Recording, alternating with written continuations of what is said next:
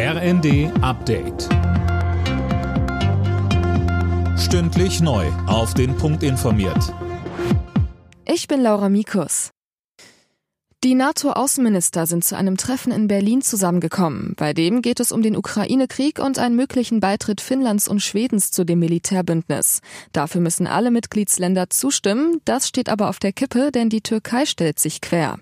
NATO-Generalsekretär Stoltenberg betonte im Vorfeld des Treffens die engen Beziehungen zu den beiden nordischen Ländern und suchte das Gespräch mit der Türkei.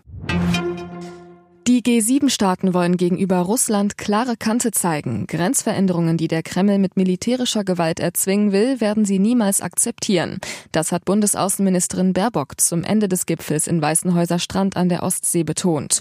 Ukrainische Frauen und Männer haben den russischen Angriff in weiten Teilen ihres Landes gestoppt, so Baerbock. Damit sie aber weiterhin in diesem ungleichen Kampf überhaupt eine Chance haben können, werden wir weiter helfen und zwar mit Waffen, die wir liefern können, mit Hilfsleistungen für die Menschen, mit Finanzhilfen, vor allen Dingen um die Funktionsfähigkeit des ukrainischen Staates weiterhin zu sichern. Sollten die russischen Gaslieferungen komplett wegfallen, will die EU-Kommission die Preise für Verbraucher notfalls deckeln. Das berichtet die Welt am Sonntag. Die Finanzierung so einer Preisobergrenze erfordert allerdings sehr hohe Summen, warnt die Kommission. Österreichs Bundeskanzler Nehammer ist zum neuen Vorsitzenden der konservativen ÖVP gewählt worden, mit einem 100-Prozent-Ergebnis. Alle 524 Delegierten stimmten bei einem Parteitag in Graz für ihn.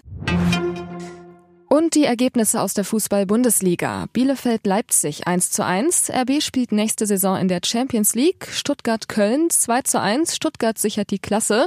Dortmund-Hertha 2 zu 1. Hertha muss in die Relegation.